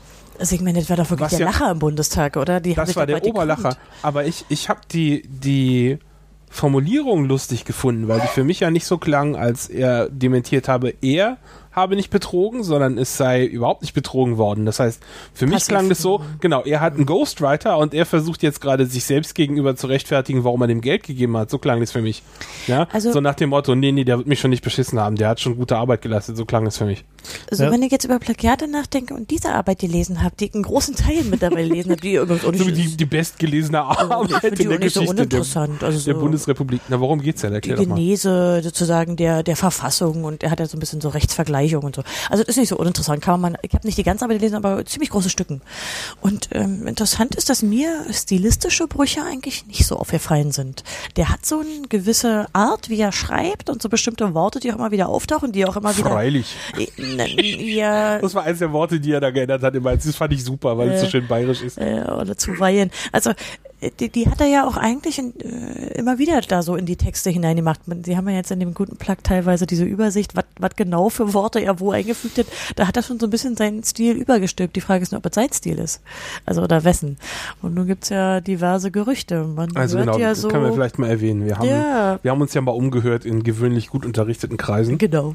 Und uns ist also zu Ohren gekommen, dass es da nicht nur offensichtlich einen Ghostwriter gibt, sondern dass sogar bekannt ist, welcher Ghostwriter das sein soll. Also das schon unter gewissen Zirkeln. Ja. Also der, ja, also der, so unter den Berliner Journalisten wird es aus, relativ ausführlich gerüchtet und wohl auch im Bundestag mhm. ähm, gibt es einige Leute, die meinen schon relativ genau zu wissen, wer denn der Ghostwriter war. Wir können ja mal wetten, wenn der Ghostwriter auf dem Tisch liegt, hm. kann er sich dann noch halten? Nee. Das ja, haben wir aber schon mal gesagt. Wir haben schon mal gesagt, dass er sich nicht halten können wird, als, als das guten Plug-Wiki immer nee, größer wurde. Also der Punkt ist mit dem Ghostwriter. Ich habe das nicht gesagt. Ich habe gesagt, im Gegenteil. Ah ja, Fefe. Aber ich finde, dass er jetzt natürlich jetzt schon zurücktreten muss. Na hör mal. Natürlich finde ich. Das ist bei den Akten, nee. was ich gesagt habe. Da steht drin, kannst ja mal meinen nee. Beobachtungsbeamten aber, fragen. Aber der, also ich glaube, der Punkt ist, dass ähm, er hat ja, also er wurde im, im Bundestag explizit gefragt, ob es seine Arbeit ist. Mhm. Also und zwar richtig explizit so, dass es keinerlei, dass ja, es keinerlei genau. Aus, Ausweg gab. Der Trittin, so. Mhm. Also der wurde so gefragt, dass ausgerechnet, weißt du, das wäre ja irgendwie nochmal, oh, so der von dem du bestimmt nicht vorgehalten kriegen ja. willst. Also halt so, so und, äh, und wenn er dit, also wenn jetzt rauskommt, dass es einen Ghostwriter gab, dann hat er den Bundestag offen angelogen. Das Na, hat er jetzt so schon. auch. Ja, aber in, also in, in einer Art und Weise, wo er sich nicht mehr rauswieseln kann. Na, bisher ist es halt eine Notlüge, wo irgendwie manche Leute noch Verständnis für haben, weil, weißt du, die haben eine Koalition mit der FDP, das kennen die nicht anders, ja. So, aber also, meine, also er hat jetzt den Bundestag offen belogen. Zu sagen, dass das keine bewusste Täuschung ist, was ist denn das andere als eine Lüge? Ja, bloß in dem Augenblick, wo sozusagen es ein einfacher Fakt ist, weißt du, wo halt ein Fakt ist, der sich nicht auf 380 Seiten verteilt und der irgendwie mit irgendwie hier mal und da mal und hier ein bisschen Nitpicking und da eine Fußnote und da ein Zitat vergessen und hier rein kopiert und da stilistisch angepasst und da ein bisschen übersetzt ist, sondern einfach die Frage, hat das selber geschrieben, hat das nicht selber geschrieben? Mhm. So, und er hat also diese ja, aber wieso? Es ist doch eigentlich noch dreister, wenn er das selber war. Wenn er auch noch derjenige ist, der diese zusammen Aus meiner Sicht ist es korrekt, aber äh, rein formal ist es so, wenn er nicht selber geschrieben hat. Na, also wenn er, dann ist es tatsächlich ja auch noch eine, äh, Es gibt halt keine Ich guten weiß gar nicht, was ich Dienstleister schlimmer mehr. finde. Ich kann es ja nicht sagen. Es gibt halt keine guten Dienstleister mehr. Es ist immer, immer schwieriger, Das gutes ich Personal nicht. zu Es finden. Nee, es gibt äh, ziemlich großen gute- Markt für diese Dienstleister. Ziemlich gute äh, Ghostwriter Wenn du mittlerweile. hier in der Humboldt-Uni in Mitte gehst, hast du doch durchaus an den, an den, an den gelben Brettern, die, Hm. Die Aushänge, ja. Ja, die hast dann es- Hilfe bei der Doktorarbeit Es und gab so. auch in letzter Zeit interessante Interviews und Artikel zu lesen, wo sich Journalisten mit so einem Ghostwriter unterhalten haben und über deren Motive Hm? gesprochen haben. Und Was kostet denn sowas? Hast du da einen Einblick? äh, also ich denke, dass äh, ja, naja, du siehst halt, du kannst äh, die die Werbung sehen, da steht ja durchaus öfter mal ein Preis drin. Ja, genau, Ich denke, für eine so? gute Dissertation zahlst du ja vor allen Dingen deshalb, äh, weil die Serviceanbieter dir auch noch den Doktorvater suchen, den passenden. Weißt du? Also da zahlst du schon schon eher eine, eine, eine Oh Mann. fünfstellige Summe, aber keine hohe fünfstellige Summe. Mhm. Also so eine Zahl, die ich mal gehört habe von, von einem Ghostwriter, ähm, ist, dass er halt für eine gute Doktorarbeit, äh, je nachdem, wie viel Vorbereitung von dem, dem äh, zukünftigen Doktor schon kommt, äh, so zwischen 15.000 und 30.000 Euro kassiert.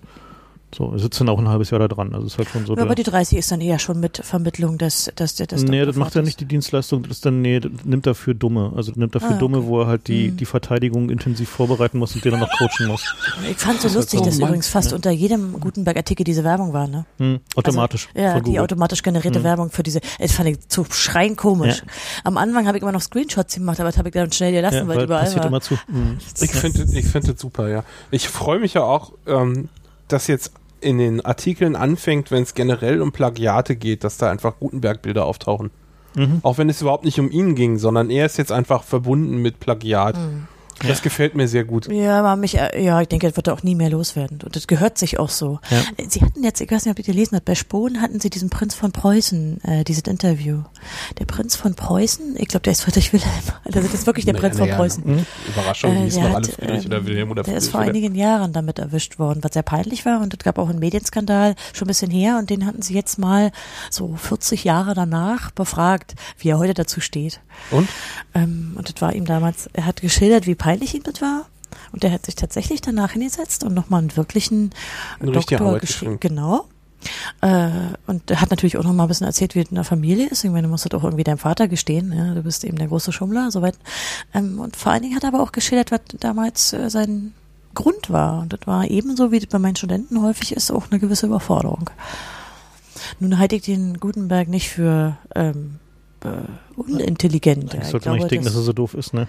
Nee, aber das ist natürlich auch, also schon muss ich schreiben- schon mal sagen, das ist Naja. dreist und dumm, was er gemacht hat. Warte Also mal, warte mal. Also ich, ähm, ich halte das schon für, ähm, also ich will nicht sagen nachvollziehbar, aber ich kann mir schon vorstellen, wie wenn du irgendwie aus so einer Freiherr von und zu Familie kommst. Oh ja, Küchenpsychologie, komm, wir machen mal Nee, wieso? Küchen. Ich kann ja. mir das schon vorstellen, dass da ein gewisser Druck auf dir Ja, lastet. natürlich. Und dass du dann, egal wie, wie trivial dein Thema ist, irgendwie den Eindruck hast, du musst da jetzt eine bombastische Arbeit Du abliefern. wohnst auf einem Schloss, du bist Wohnt so der im reich. Schloss?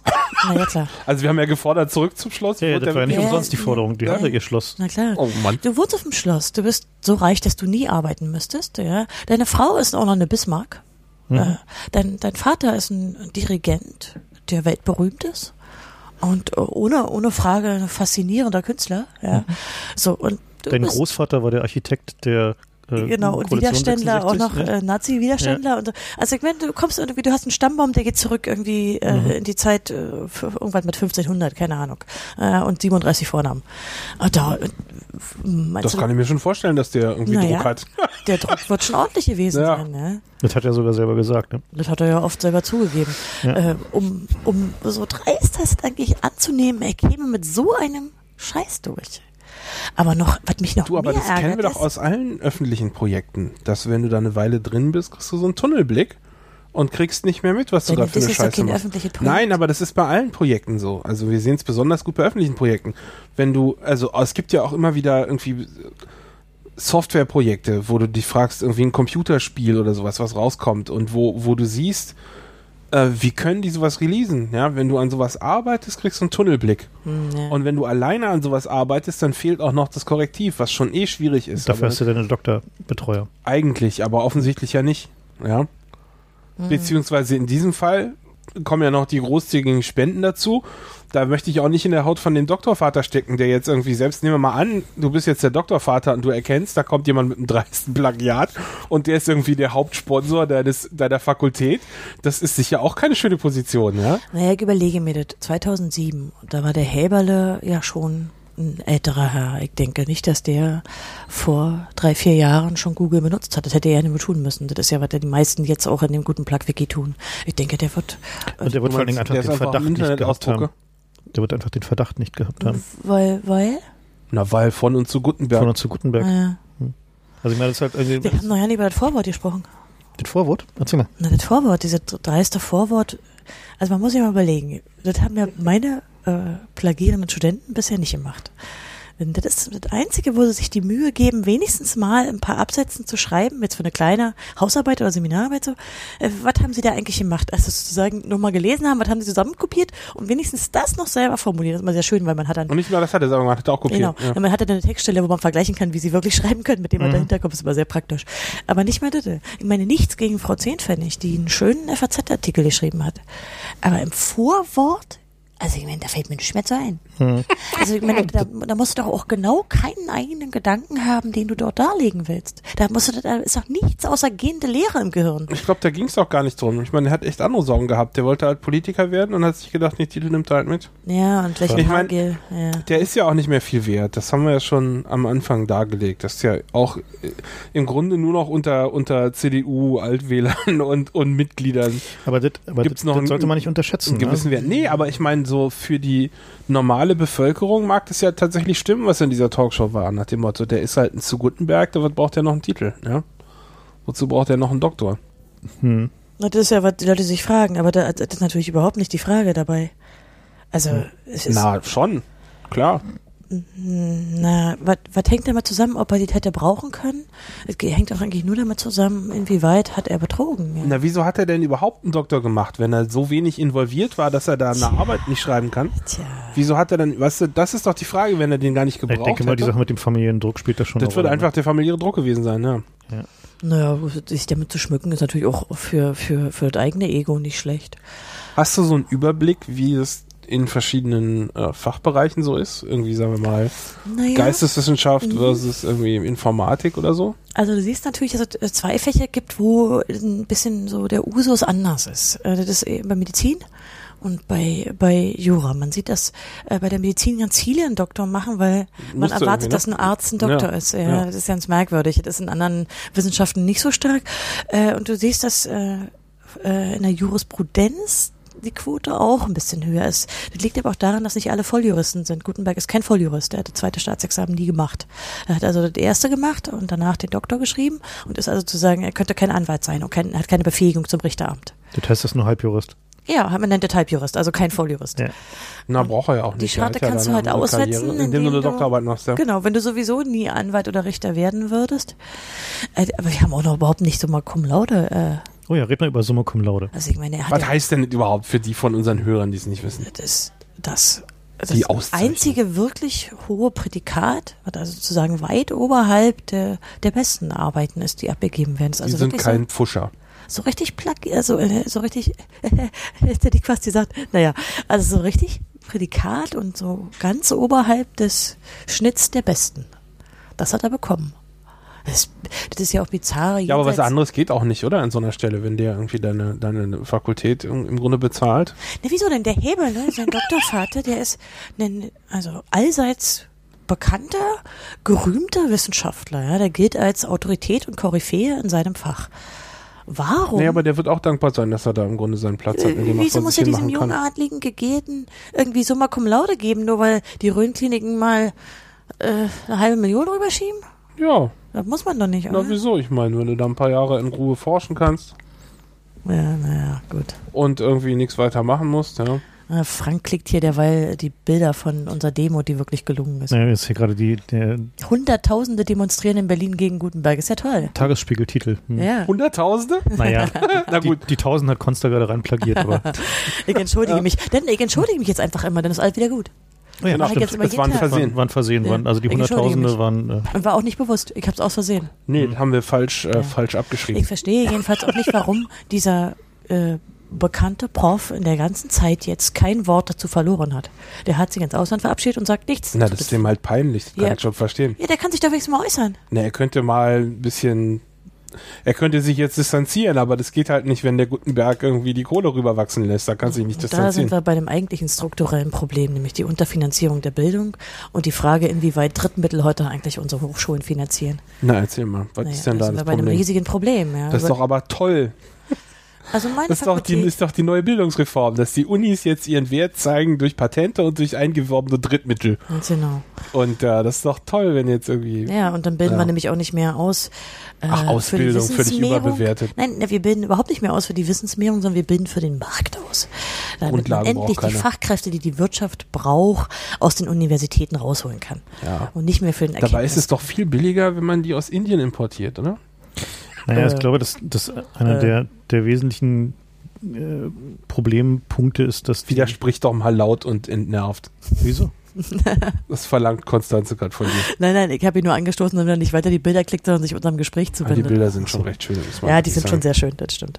Ähm, ich denke, dass der, der Grund ist, dass die, die Ausbildung, weil wir zum Beispiel in Holland ja schon sehen, immer mehr ausgerichtet wird, eben nicht auf tatsächlichen akademischen Nachwuchs, sondern auf Trainierbarkeit, also auf die Fähigkeit, äh, dass du halt irgendwie da äh, dich erst nochmal zehn Jahre als Praktikant ausbilden lässt und dann äh, hast du halt dann halt irgendwie die, die Fähigkeit erworben auf einen Job, der irgendwie nur so halb äh, deine geistige Fähigkeit beansprucht. Das hat auch damit zu tun, dass die Quote der Studenten, äh, überhaupt natürlich die Quote der Abiturienten und dann später auch die Quote der Studenten natürlich enorm zugenommen hat. Das heißt, wir haben immer mehr Leute, die äh, ein Hochschulstudium anstreben. Äh, Es gibt noch- hat natürlich nicht immer mit damit zu tun, dass die gerne akademische Wein wollen und ein großes Erkenntnisinteresse haben, gehört sondern natürlich heute. gehört es in die Vita heute. Naja, das hat aber auch einfach damit zu tun, dass es immer weniger Jobs gibt, wo du ohne äh, ein Hochschulstudium noch irgendwie was werden kannst. Das ist schon so. Also das ist ja der, ja, natürlich Teil also es ist des halt so, das, das, was halt früher irgendwie mal der Facharbeiter war, wo du halt einfach dann ein gutes Auskommen hattest, einfach durch, ja, einfach äh, handwerkliches Talent oder was auch immer, ja. mhm. Äh, Das wird ja immer weniger, das gibt's ja kaum noch. Und ich meine, die, die allermeisten Leute machen ja heutzutage was mit Medien, ne? Und äh, das ist dann halt, äh, Gutenberg auch. gefordert. Hua, hua, hua. Entschuldigung. ja, Ja, das haben wir eigentlich auch noch ja nicht besprochen, diese unsägliche Die. Bildkooperation. ja. Ich habe ja seit einiger Zeit auf dem äh, von mir ja sehr geschätzten Bildblog auch so nachvollzogen, die auch so ein bisschen durchgezählt haben, ja, wie in den letzten Monaten, wie viele Meldungen zu ihm und seiner Frau in der Oh. Bild waren und mit welchem äh, ja, Tenor. Das ist ja schon spannend zu sehen. Ich, ich glaube, das ist so eine Art Stockholm-Syndrom, was das Bildblock da betreibt. Ich kann das gar nicht Ja. lesen. Ich glaube, die, die haben sich da so irgendwie, naja. Na gut, aber es ist immerhin gut, Aber ja, dass es- jemand mal dokumentiert, ne? Wir sollten diesen Deal zumindest nochmal erklären, was da gerade die, die, der stinkende, das stinkende Detail ist, was heute auch auf der Demo zu lauten Rufen geführt hat. Es gibt nämlich diese? Also mal erzählen. Also es gab nämlich die, die, die Springerpresse als einziges Medienhaus in Deutschland, die sich hinter Gutenberg gestellt haben in der Plagiatsaffäre. Umfragen technisch jetzt, ja. Umf eine Umfragen und auch von ihrem Meinungsjournalismus her und von ihren Meldungen her. ja. Ähm, die haben jetzt ausgerechnet den, das Füllhorn der Bundeswehr abbekommen, die nämlich eine Hm. große Werbekampagne schalten will zur Anwerbung von neuen, Freiwilligen. äh, ja, für Kanonenfutter für die jetzt umstrukturierte Bundeswehr. Und Die das haben aber tatsächlich auch ein Nachwuchsproblem. Also natürlich haben die Nachwuchsprobleme. Klar. Und da gehen sie halt zur Bildzeitung. Also auch gar nicht zur kompletten Springerpresse, sondern vor allem zur Bildzeitung. Und Ja. das riecht schon so, als wenn das quasi der Dank von Gutenberg ist dafür, dass sie ihm die Stange halten. Ne? Ja. ja. aber die Bild kann eh nicht verlieren. Ist Win-Win. Äh, Also also Die Bild, wieso die denn? Kampagnen, nö, na, selbst wenn er jetzt ähm, Können doch noch seine Frau featuren von wegen. Natürlich, also Der Kampf gegen die die Kinderpornos. Auflage wird äh, schon Also ich glaube, wenn, wenn, wenn er tatsächlich gezwungen wird, zurückzutreten, ähm, dann, das wird kommen. dann werden die eine, ähm, dann werden die tatsächlich eine sehr anti, äh, anti-elitäre Kampagne fahren. Also dann werden die halt diesen, diese Intellektuellen haben unseren einzigen Politikstar wegen irgendwelchen Kleinigkeiten vernichtet Kampagne Wegen ein fahren. paar Fußnoten, Ja. Zitierfehlerchen. Oh, Genau. diese Verharmlosung nervt mich auch. Schummeleien heißt Ja, es dann immer. Ne, also das ist halt so ein, Ah, also das das ist halt, denke ich mal, so ein, und was wir da halt haben, ist eben eher genau die Abkopplung von Geist und Politik. Ja, Gut, das ist ja nun eigentlich ein altes Ding, oder? Das kann, kennen wir schon aus dem Osten. die Idee, dass die Intelligenz ja böse ist und, und eigentlich gegen das Volk arbeitet und die, Ja, aber dass man da egali Das ist aber lange nicht- egalisierend eingreifen das ist muss. aber lange nicht mehr so, so manifest gewesen. Ne? Also nicht mehr, war lange nicht mehr so ein, so ein, ja, aber alle so guten Ideen kommen wieder. ja. Naja, es hat natürlich eine gewisse Schmackes, dass dieser Volkstribun, den irgendwie äh, das einfache Volk so gerne mag, eigentlich so totale Elite ist. Durch und durch. Ja. Mhm. Das Lustige, also Elite ist ein Stichwort, auf das ich auch nochmal ansprechen wollte. Wir haben das ja schon mal in einer Alternativlos-Sendung angesprochen, dass äh, im Bildungsbereich Elitenbildung so funktioniert, dass nicht die Guten befördert werden, Sondern, sondern die, das Mittelmaß, Mittelmaß so, und die mhm. Schlechten. Denn die Guten gehen weg und der Nachfolger erinnert sich nicht mehr an den Quid pro quo, den du gemacht hast. Ja? Und unter dem Aspekt finde ich nämlich auch diese Summa Cum Laude plötzlich erklärbar. Na, wenn du einfach sagst, das ist ähm, der beste Mitarbeiter ist jemand, gegen den du was in der Hand hast. Und, und wenn du weißt, der hat seine Arbeit plagiiert, Mhm. ist doch das Beste, was du gegen ihn in der Hand haben kannst. Ja? Und dementsprechend kann ich mir Aber schon warum- vorstellen, Aber dass warum die wurde es denn jetzt gezogen? Also warum wurde diese Akte jetzt rausgeholt? ich glaube nicht, dass die Akte rausgeholt wurde, sondern es hat einfach ein, Depp im Internet gefunden. Ja, das ist natürlich scheiße gelaufen. Hm. Ja. Ähm, also ich glaube nicht, dass den gerade irgendjemand zurücktreten sehen will innerhalb Gegenteil. der, nie innerhalb der Regierung. Internet gefunden. Die, die Story ist doch anders. Na, das ist doch dieser äh, Bremer Professor, der eine Rezension geschrieben hat. Das Ja. war doch der Beginn. Dann hat es die Süddeutsche aufgenommen. Im Übrigen ist, äh, wenn man diese, die kann man ja nachlesen, das ist bei den kritischen Juristen in der Zeitschrift, äh, da geht es ja nicht nur um die wenigen Plagiate, die er da am anderen gefunden hat, sondern er hat natürlich auch versucht, die Arbeit juristisch einzuschätzen, ist ein Juraprofessor. Mhm. Und er misst ihr natürlich auch ähm, so vom Erkenntniswert sehr wenig bei. Und er äh, schreibt, was ich selber übrigens auch fand, dass es äh, lange Passagen gibt, wo er so den, äh, den Konvent, den Verfassungskonvent so beschreibend wiedergibt. Das, das, das langweilt dich zu Tode, das ist wirklich sehr langweilig. Also ich habe ja nur große Stücken gelesen davon. Mhm. Ähm, also er greift die auch inhaltlich an. Also der Punkt ist hier, dass dieser renommierte Prof einen Summa vergeben hat für eine offensichtlich auch inhaltlich unterdurchschnittliche Arbeit. Also du überleg dir mal, du bist so ein Prof, ja, du sitzt in deinem Professorensessel, du bist unabhängig, niemand kann dir irgendwas. aber es ging doch du liest eine jahrelang gut. Arbeit, äh, so eine Arbeit, naja, selbst wenn er jetzt das Plagiat ging nicht doch die ist einfach langweilig gut. und all. Guck mal, du hast, Du gibst einen Summa? damit hat er sich, Naja, wenn er dir halt eine Dreiviertelmillion für den Lehrstuhl gibt, gibst du ihm halt einen Sommer. Ja, So, kon so konkret war das nicht. Naja, aber ungefähr sowas. naja, das war eine Dreiviertelmillion, die da geflossen ist. Das ja. Schloss ist ja übrigens auch ziemlich in der Nähe, ne? Also Ja. auch örtlich. Du, äh, Zu Bamberg? der hat, Hm, Bayreuth. Äh, Bayreuth. Hm. der Professor hat sich einen Freund fürs Leben geholt und es war ja nicht klar, dass Gutenberg zur Bundeswehr geht. Der hätte ja auch Bildungsminister werden können. Ja, sind Oder einfach Wirtschaftsminister? Wirtschaftsminister. Naja, klar. War er doch. Drittmittel. Ja, nee, also ich meine, Eigentlich Das ist er ja Außenpolitiker. so funktioniert. Spezialist für Außenpolitik. So aber, war, doch er nur, weil aber doch nur, weil sein alter Herr Außenpolitiker war, oder nicht? Na, habe ich jetzt schon mal erzählt, wie er das allererste Mal auf Gutenberg gestoßen ist? Es war im ehemaligen äh, Sturmgeschütz, im ehemaligen Nachrichtenmagazin.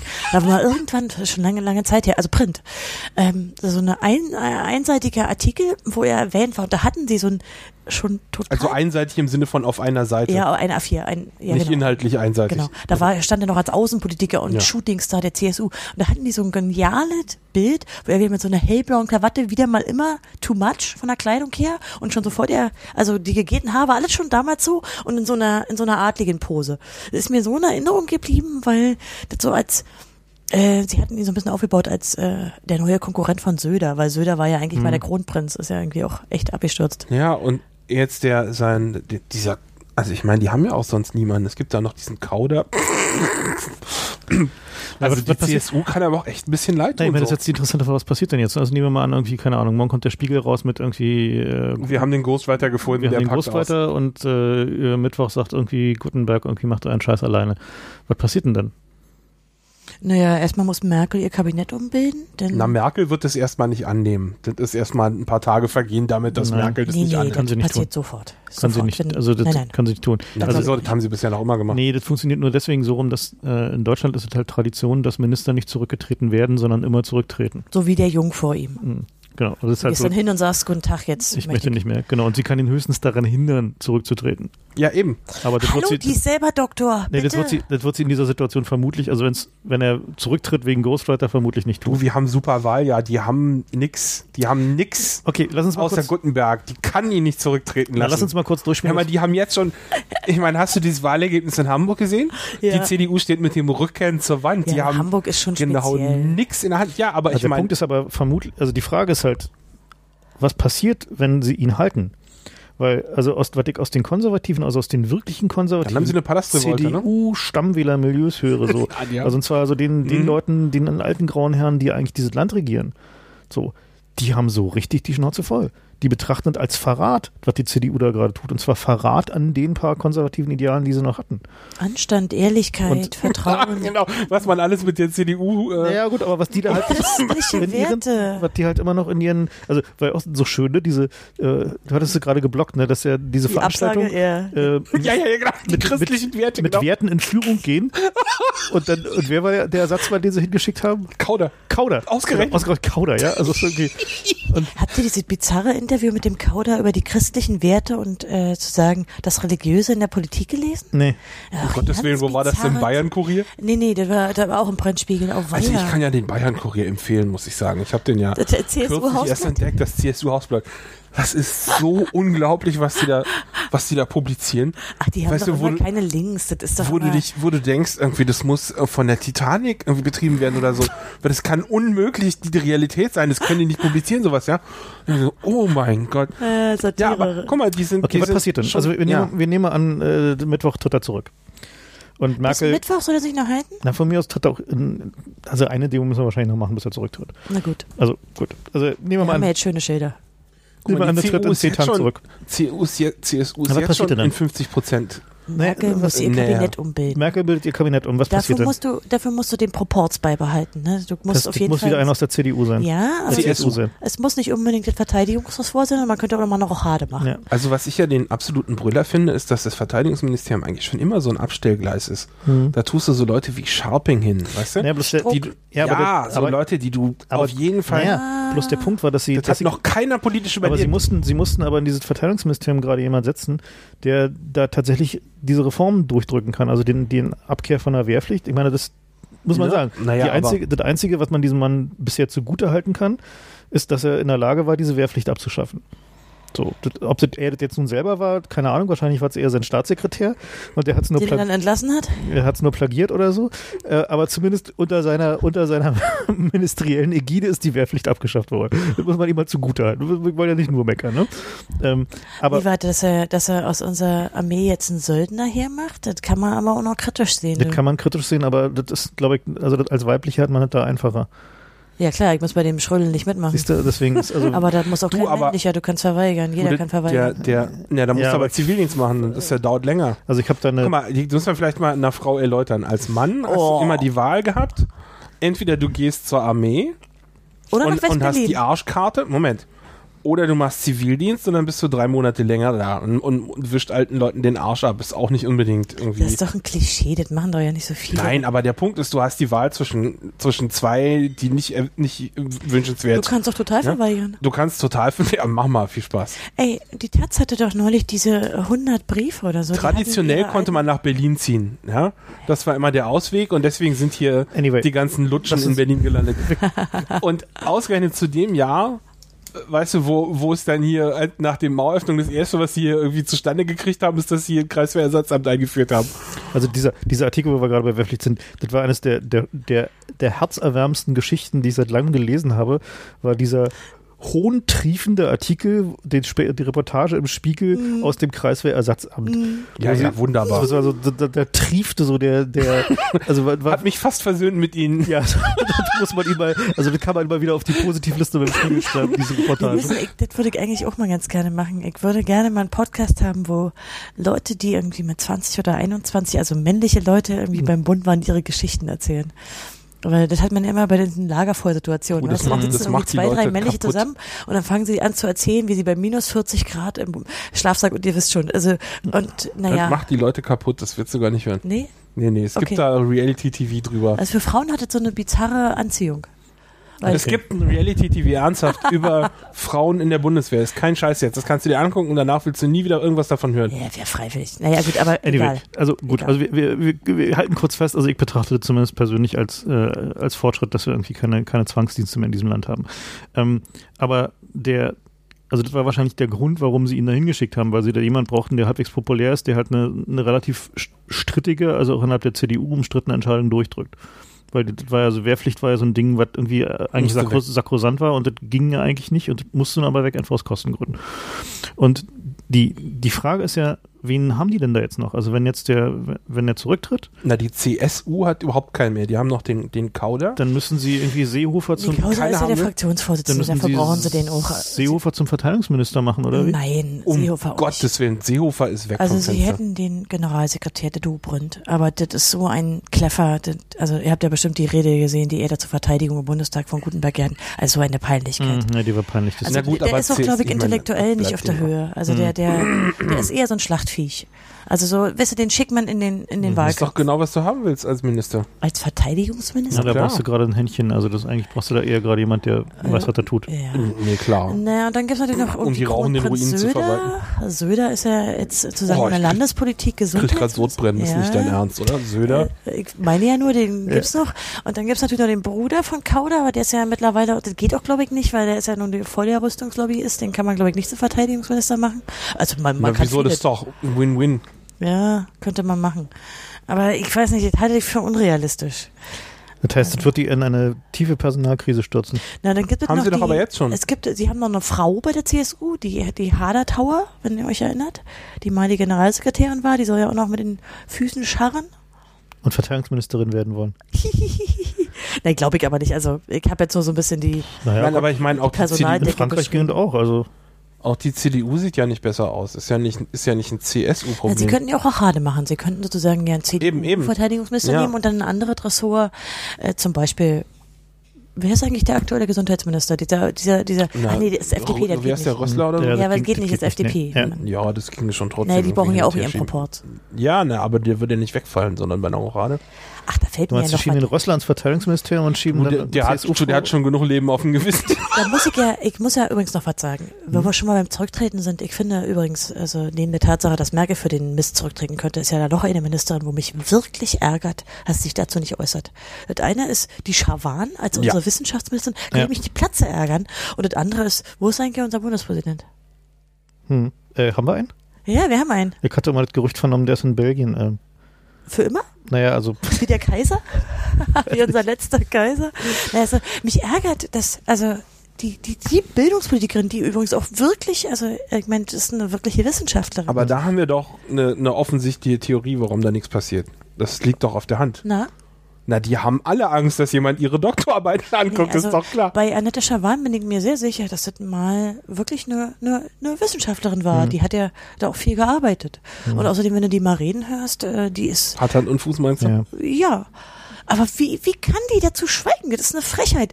Die, von keinem von diesen Sülzen will ich mir noch jemals was über Bildungspolitik an. Also die alle Geht doof. ne? Was soll ich denn meinen Ja. Studenten erzählen, wenn Ja. dieser, dieser gegete Betrüger da bleibt? Das ist, ich finde das unerhört. Ich rege mich schon wieder auf. Ich brauch mal Beruhigung. Nee, aber deswegen machen wir das ja hier. Ja? Achso, damit Das wollen wir ja im. Grunde. dass man einfach mal darüber reden kann. Ja, genau, im Grunde wollen wir genau diese Ansage treffen. Wenn dieser Typ im Amt bleibt, Ja. dann haben wir nichts mehr, um den nächsten Generationen zu erklären, warum sie nicht bescheißen sollen.